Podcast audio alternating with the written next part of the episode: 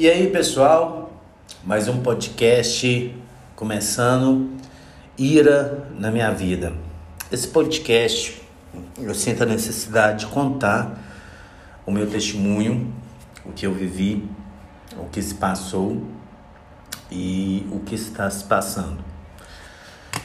E cara, eu nunca tive tão feliz com Deus eu tenho que falar na linguagem que vocês entendem, né? Mas Deus tem nome.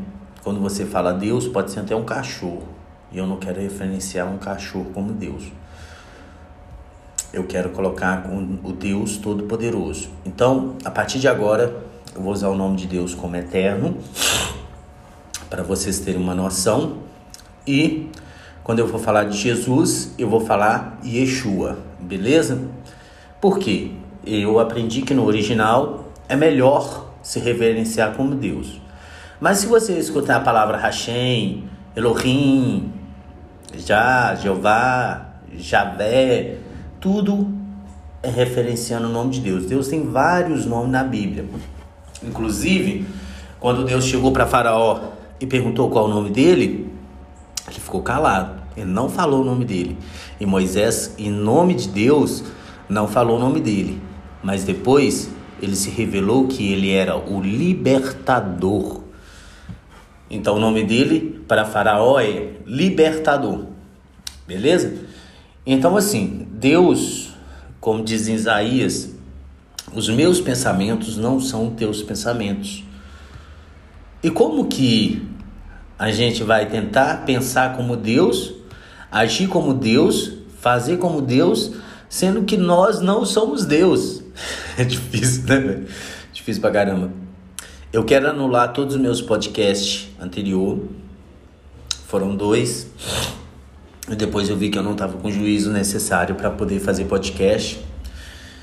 Mas agora eu acredito que estou melhor. Bom, vamos aos tópicos. Falando sobre mim podcast é Ira na Minha Vida. Então, falando sobre mim, a primeira coisa que eu posso dizer que eu fui um destruidor, eu fui uma negação,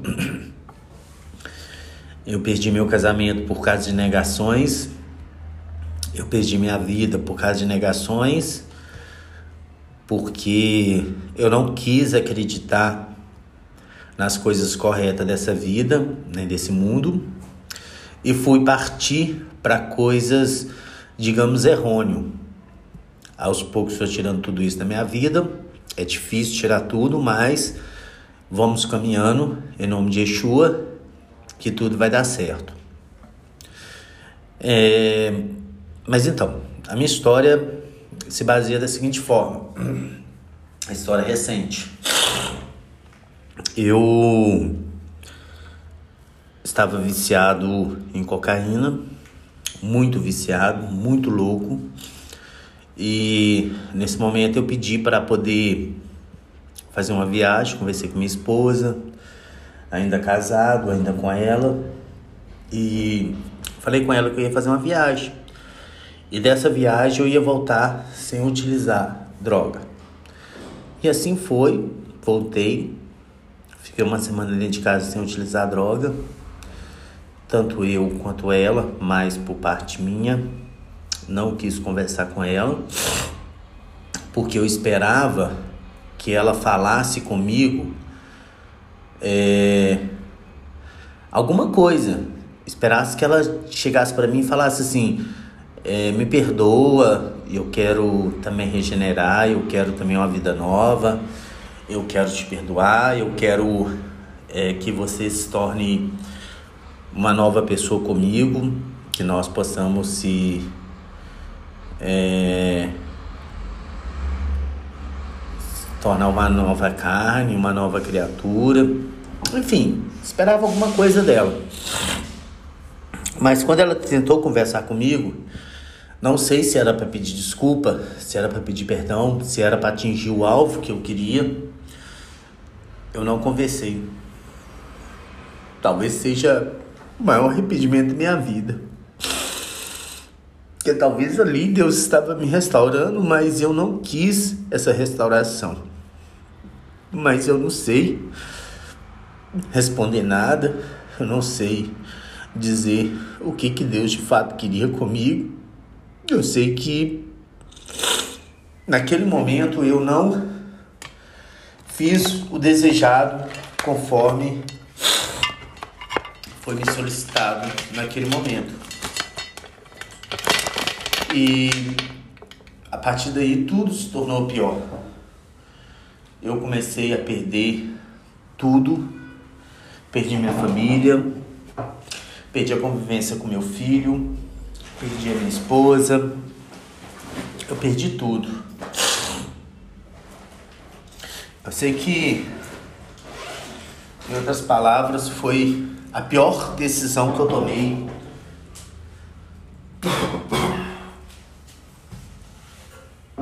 desculpem, em toda a minha vida. Eu nunca tinha tomado tanta decisão errada como dessa vez. Porque talvez Elohim estava preparando, em nome de Yeshua, uma saída para minha vida. Talvez Elohim, em nome de Yeshua, muito emocionante. Show. Deixa eu ver,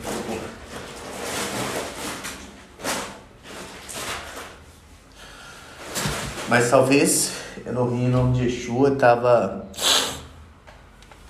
me dando todos os livramentos naquele momento. E eu não quis. Não quis conversar com ela. Não quis aceitar nenhuma desculpa. Não quis aceitar nada. A situação foi muito complexa. E através daí, eu comecei a destruição da minha vida. E não sabia que eu estava indo para o caminho mais difícil. Eu não sei nem o que falar. Mas eu escutei conselhos de outras pessoas, como a minha mãe. Escutei conselhos de várias pessoas e através desses conselhos eu comecei a seguir. É, deixa eu fazer uma pausa aqui. Então, pessoal, fiz uma pausa porque foi necessário. Mas é o seguinte. Então, a partir do momento que eu tomei a decisão que então eu ia sair, né, de casa. Eu saí e, e fui morar com, com a minha mãe. A minha mãe tinha dado todo apoio para esse fim, para que eu saísse, para que eu deixasse minha esposa, para que eu pudesse conquistar uma falsa liberdade, para que eu pudesse não me submeter às ações e, e reações que minha esposa estava propondo naquele momento. E tudo isso eu aceitei de bom grado. Eu coloquei na minha cabeça que foi a melhor saída, que foi a melhor decisão, que eu estava fazendo um progresso. Porém, eu esqueci que eu estava trabalhando com pessoas extremamente vigaristas e maquiavélicas. Que na verdade essas pessoas estavam contra mim, querendo me destruir, querendo o meu mal. Eu achava que essas pessoas estavam ao meu favor, né? Meu irmão tirou um carro para mim. Até então, tudo em plena perfeição, na maravilha do mundo. E eu achando que Tipo assim, eu tava na Disney, né? Eu estava agora de carro novo. É, novo entre aspas, né? Tava de carro novo, eu estava de é, com meios para exercer meu serviço de forma satisfatória. Eu estava com tudo na mão. E aí então era só progredir. Mas meu irmão tirou o carro bem antes da minha separação, tá? Foi um só um adendo. E fui morar com minha mãe, entrei na academia, comecei a fazer exercícios, né? E falar que você estava muito gratificante, estava muito bom. Até que um belo dia, voltando do trabalho, eu lembrei da maldição e falei assim, eu vou descer ali na favela e vou comprar um só, só para me poder ver qual é a reação depois de ter parado, né? Ficado um mês sem usar, como é que tá. E a partir daí começou minha decadência. De um, eu comecei a comprar todo santo dia. A cocaína, ela muda a sua personalidade. E muitas das vezes você não tem coragem de se revelar uma nova personalidade, uma nova forma de ser. E a cocaína muda isso. Ela te faz você ter coragem para você se expressar no que você tem no coração e que ficou preso no seu coração que você não conseguiu se libertar. E eu tinha mágoas passadas que teoricamente foram marcantes mas eu não me expressei. Eu não quis viver e dizer, ah, eu sou a partir de hoje dessa forma ou forma assim assado. Não quis. Por quê? Porque, e na verdade eu não sou. Foram só marcações na cabeça que ficaram dessa época e que forçou eu ser assim, mas eu não sou, né? Eu sou de fato teoricamente, uma pessoa normal diante dos olhos da sociedade. E, e quando eu usei, vocês desculpem o nariz, infelizmente vai ter que ponderar. E quando eu usei naquela primeira vez, eu,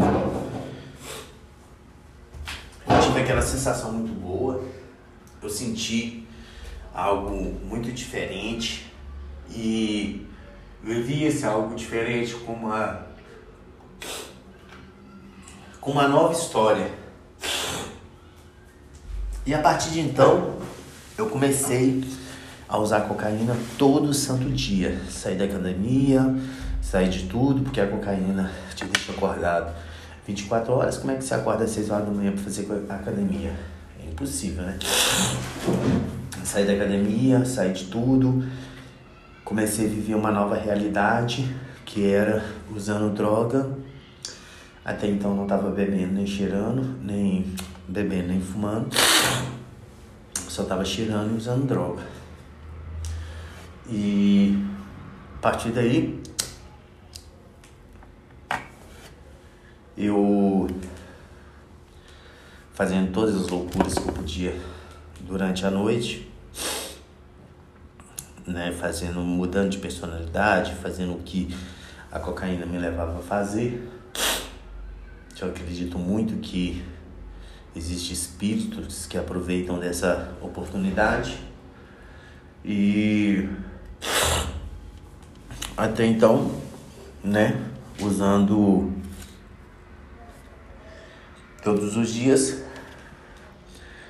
Teve um dia que eu senti a presença de uma pessoa me olhando no momento que eu estava muito drogado. Aí eu comecei a me policiar mais e também comecei a policiar ao meu redor. Mas senti que essas coisas estavam a cada dia aprofundando. A pessoa tinha sede em me olhar o que, que ele queria, o que, que ele sentiu, o que, que ele estava pensando, não sei. Mas todo santo dia essa pessoa estava me olhando. Aí foi quando eu tomei a decisão de instalar câmeras. Aí eu tinha algumas câmeras, né? Instalei câmeras. E para tentar pegar ou inibir essa pessoa. Mas pelo contrário, a cada vez que eu instalava a câmera, essa pessoa conseguia sair do ângulo da câmera e continuava me olhando.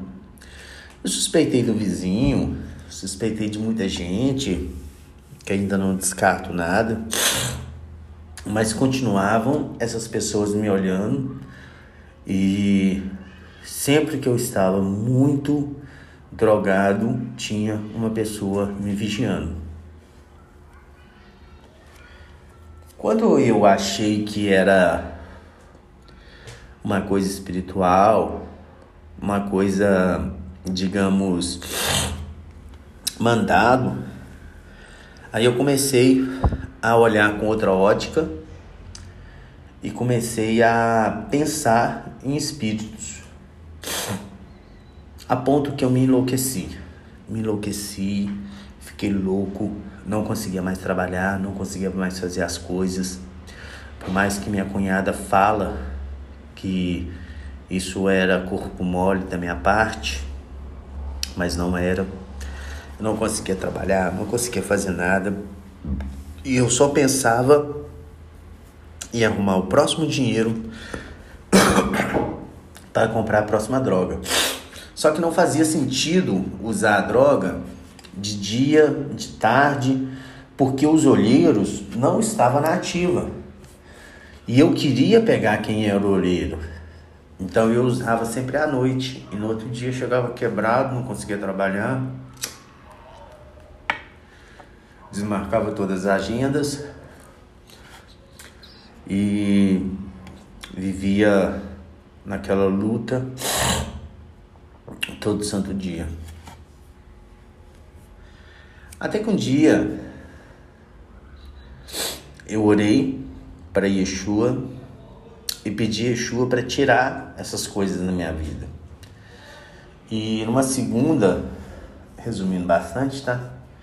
Numa segunda e numa terça-feira, eu não usei. Mas os espíritos vieram. E eu pude perceber que o espírito estava na garagem. E também ele mexeu duas vezes na minha janela. Aí eu coloquei um choque. Já que ele ia mexer na janela, ia tomar choque. E ele tomou. Aí eu comecei a entender que espírito não toma choque. E espírito também não tem medo da gente. Se ele tiver de aparecer para você, que Deus livre do guarde, disse, não falo o nome de Deus, mas enfim, que Yeshua te livre o guarde, é, ele vai te assustar até você morrer. A exemplo que esses espíritos eram muito constantes na época de Jesus, na época de Yeshua. Yeshua, quando ele. É, é nítido. Quando Yeshua fala com Pedro lá sobre que as portas do inferno não prevaleceriam, Yeshua está dizendo para Pedro que a porta do Deus Pan não prevaleceria contra Pedro. O Deus Pan tinha um lugar lá que era a porta do inferno. Então Yeshua não estava dizendo do inferno, literalmente dito, o inferno que Pedro fala quando no Evangelho de Pedro, que Pedro fala que, que Yeshua desceu ao inferno para pregar para as almas em cativo. É diferente desse inferno. Tá? Por mais que a, o estudo da Torá, Cabala e, e os outros Talmud e por aí vai, vai indicar que não existe um inferno, mas o Novo Testamento te mostra que existe. Então nós não temos como ficar em conflito. Eu não acredito, porém não entro em conflito. Acreditar é uma coisa, conflitar é outra. É... Mas enfim. Então, nesse momento eu estava num momento muito difícil e eu peguei o fantasma lá na garagem. A partir do momento que eu peguei o fantasma na garagem, que eu fui questionar, as desculpas esfarrapadas começaram a se aparecer. Porém, eu notei que Desculpa esparrafada tinha o resto da vida inteira. Olha, um dia eu questionei a minha mãe por que, que a porta da cozinha abre a noite inteira. Minha mãe disse que não é a porta da cozinha, que era a porta da geladeira. Opa! Desculpa esfarrapada. Por que, que vamos comparar uma porta de cozinha com a porta de geladeira? A porta de geladeira tem uma borracha, ela não faz barulho. Pode bater com a maior força que você quiser e bate uma porta normal para ver se é, se é igual. Não é. Eles achavam que quando eu estava drogado, que eu estava fora de mim. Não, você é drogado, você não está fora de si. Você pode estar num estado de como é que eu vou dizer, num estado de aceleração da sua vida. Seu cérebro, suas ações estão todas aceleradas. Porém, você perde muito tempo, porque teoricamente você está é, em meio a uma loucura. Então você tem que corrigir a loucura para depois você corrigir, tentar corrigir o ambiente. Aí esse tempo que o fantasma tinha para poder vencer de mim. E por que que eu não pegava ele? Porque eu esperava uma pessoa em pé. E nunca esperava uma pessoa deitado em cima da telha. Então muitas das vezes eu olhei a pessoa, mas não vi, porque eu estava esperando uma pessoa em pé. Como eu não vi uma pessoa em pé, para mim o problema é resolvido, partia para o próximo problema. Esse é o motivo que eu não pegava o fantasma, mas ele estava lá. Segunda coisa que aconteceu que eu não pegava o fantasma, a questão de sempre estar relacionado com outro problema de personalidade. Se eu não tivesse problema de personalidade, como no dia que eu peguei não estava, o dia que eu peguei ele, eu não estava com problema de personalidade. Por quê? Eu estava são. E é um conselho que eu dou para todo mundo: não use droga, porque ele muda a sua personalidade, né? E cada um muda de uma forma.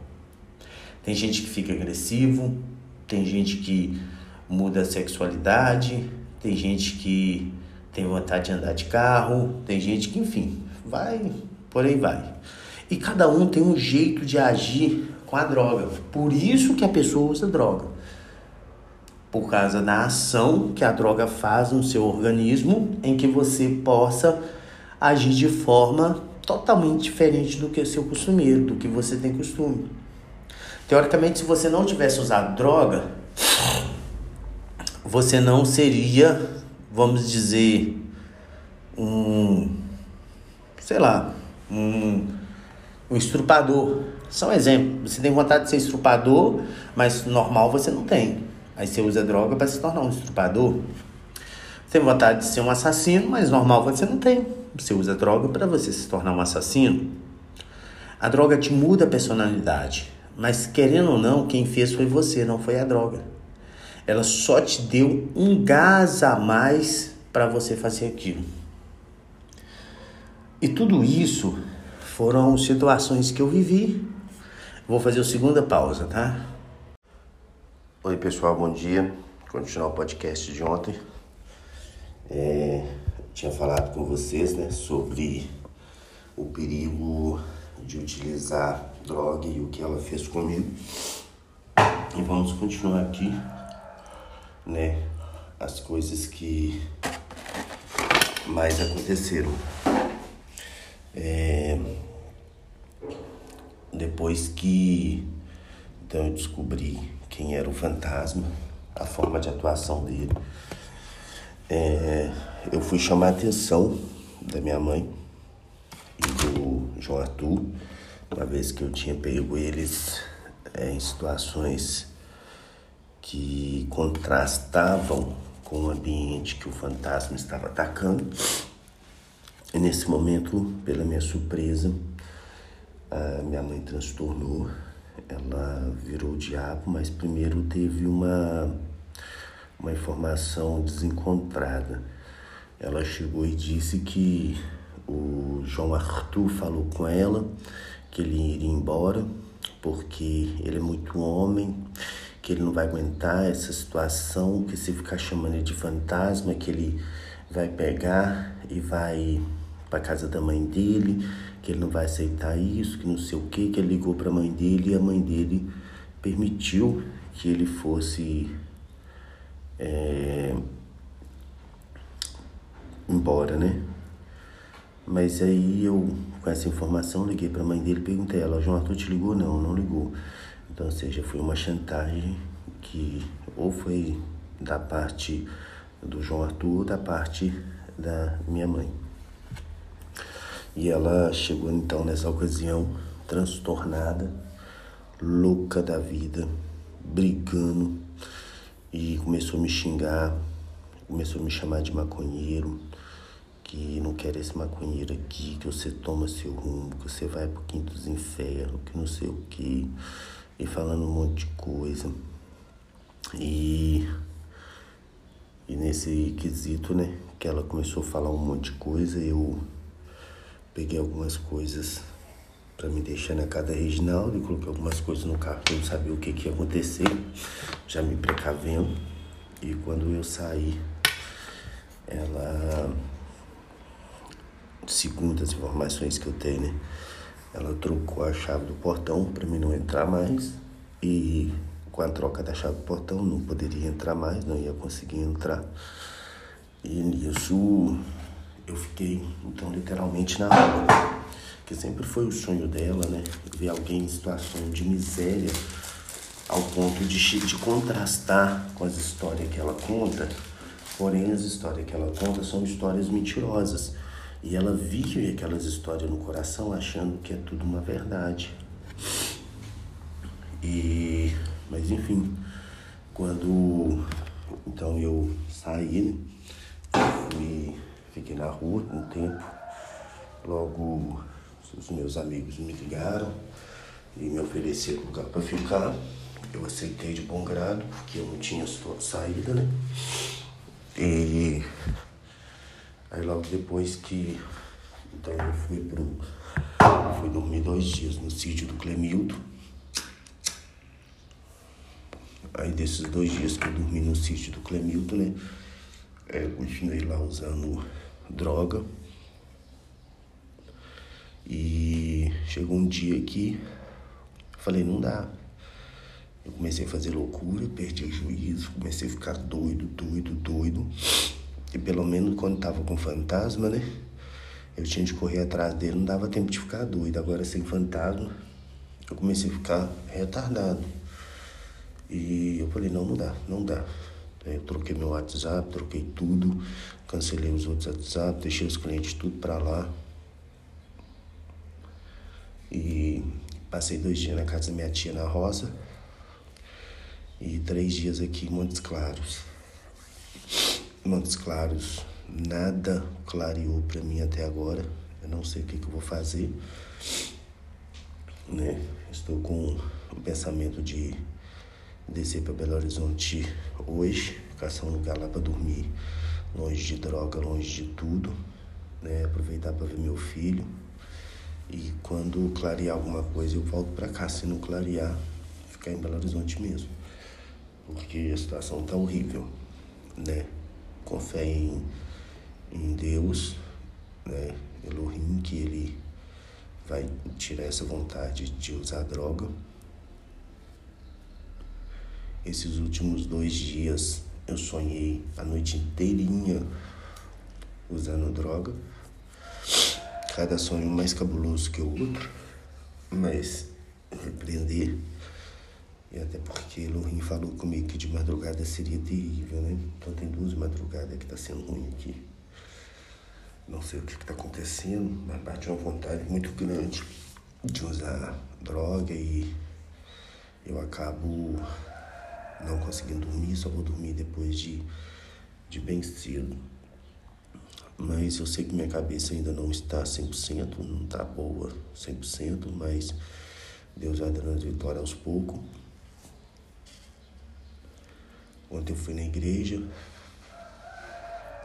ontem quarta-feira, dia 14, eu fui na igreja, é, fiz um pacto novo com Yeshua, mas que os pastores falam, ah, cuidado com Exu, mas Yeshua, para quem consegue entender o contexto, consegue entender tudo, as pregações ficam mais claras. Ontem a pregação que o pastor falou,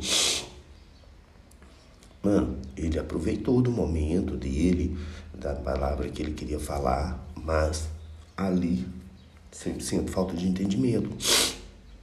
É notório que Deus cegou o entendimento de todos os judeus messiânicos e não messiânicos na época de Jesus. Por que, que Deus fez isso? Porque senão Jesus não chegaria para nós. E Paulo, ele foi o precursor de levar Jesus a Roma. Uma vez Jesus chegando em Roma, né, por mais que ele chegou em outras cidades, mas maioria romana, uma vez Jesus chegando em Roma, né, até mesmo Paulo preso lá em Roma, ele começou a movimentar aqueles mesmo pauzinho que você vai ver quando você lê a história de José do Egito. Paulo, ali em nome de Jesus, representa, pode representar até mesmo José. José teve de ficar onde? Antes dele se revelar como José para o, o, o cara lá do Egito, lá, o faraó. Ele foi preso primeiro, né? E, e quando Paulo, ali na cadeia, não sei qual foi o fim dele, não lembro o que, que a história vai falar. Paulo começou a disseminar ali o evangelho entre os gentios, mas Deus, pela sua capacidade, ele cegou os judeus e os judeus queriam, porque queriam, brigar e lutar para que os costumes judaicos fossem observados pelos gentios.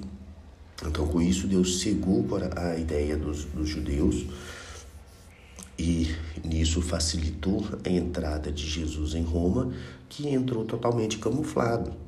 Eles deram vestes, é, romanas para Jesus, identidade romana, deram costumes romanos e assim começaram é, a construção do Império Romano em Jesus. E vocês vão notar que todos os costumes bíblicos os romanos tiraram. Os romanos colocaram os costumes romano. Vamos lá no Egito de novo?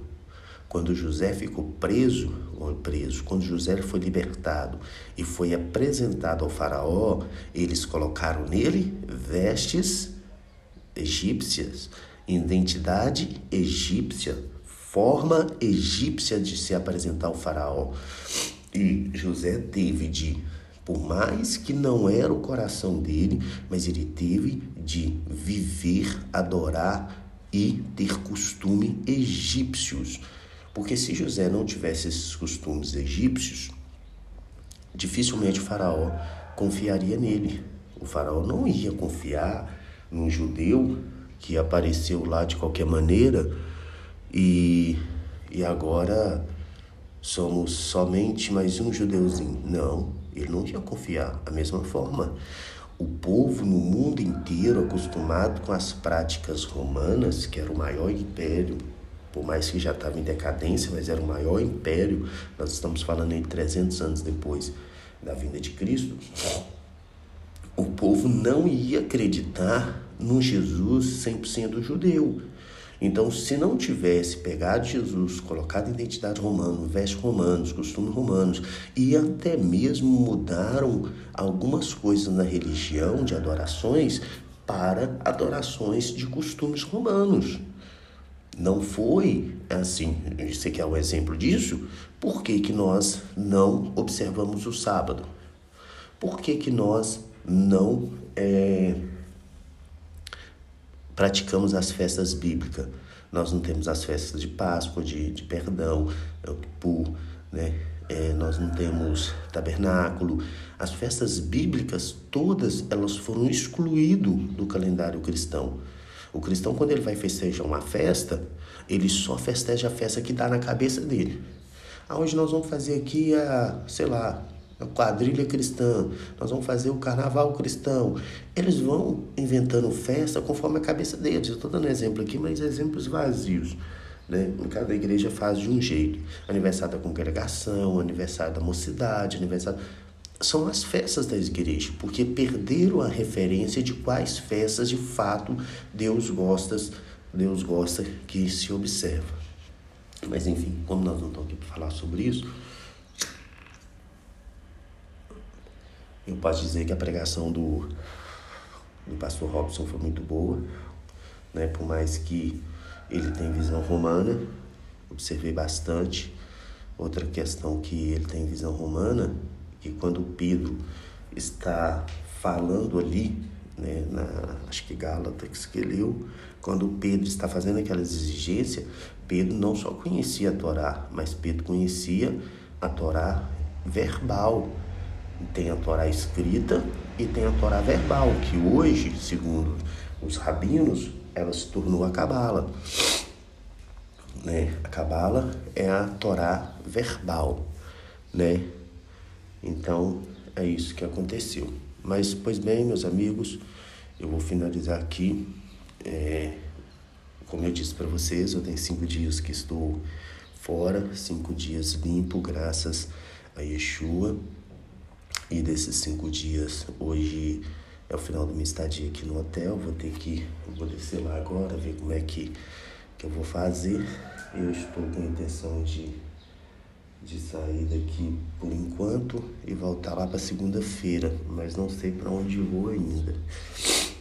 Mas está tudo na mão de Yeshua Está tudo na mão de, de Deus, o Eterno, e tudo vai se transcorrer bem. Cheguei no fundo do poço de novo, estou sem dinheiro, uh, não tenho condições de, de ficar renovando muitas estadias, não consegui aluguel aqui, então assim eu não sei o que, que eu vou fazer. E pensões mais baratas, lá para segunda-feira eu olho de novo. Pelo menos já conheço mais a cidade, né? Já tenho mais condição de andar. É isso aí. E que Deus abençoe todos, em nome de Yeshua, né? e que nós possamos a cada dia nos aperfeiçoar em Yeshua. Amém?